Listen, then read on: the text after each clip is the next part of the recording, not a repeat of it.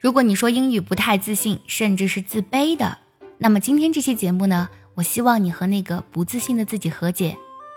先来分享一句话：我们每个人呢都有某种程度的自卑感，因为我们都想让自己变得更加优秀，让自己过上更好的生活。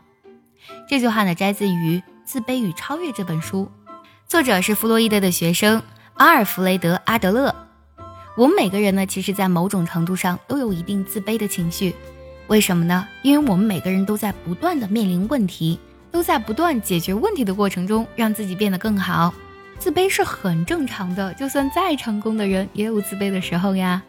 其实，你可以把自卑想象成你的朋友，虽然他带给你的这种自我否定感觉特别不好，但是他是你的一部分呀。虽然他让你不爽。但是呢，他正是在用自己独特的方式提醒你，让你进步，让你改变。所以呢，从某种程度上说，自卑这种情绪是非常可爱的。因为如果你连自卑的情绪都没有产生过，那说明你根本不想让自己变得更好，对吗？自卑呢，传递给我们的是一种情绪的信号，是一个让我们寻求突破的药引子。只有在这个信号的加持下，我们才会不断的去寻求解决的方案，化自卑为力量和行动。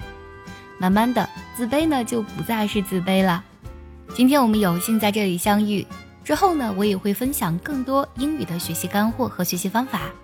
只要能根据这些方法和学习干货认真练习，相信你一定可以更加自信大胆的说英语的。因为我就是用这些方法成就自己的英语的。